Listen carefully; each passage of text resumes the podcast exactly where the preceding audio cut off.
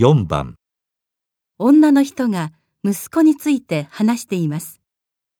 小さい時は周りのものをよく笑わせる明るい子供でしたが、いじめにあってから自分の殻に閉じこもるようになり、学校もよく休むようになりました。3年生になってからは完全な登校拒否になり、家に引きこもるようになりました。家では私の体調を気遣ってくれたり、妹の宿題を手伝ったりする心優しい子です。主人にどんなに怒鳴られてもじっと耐えています。主人には私が甘やかして育てたからだと責められるし、本当にどうしていいかわからなくて毎日悩んでいます。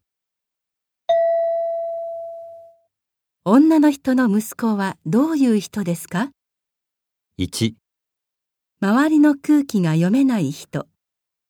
2、わがままで我慢が足りない人。3、怒りっぽく暗い人。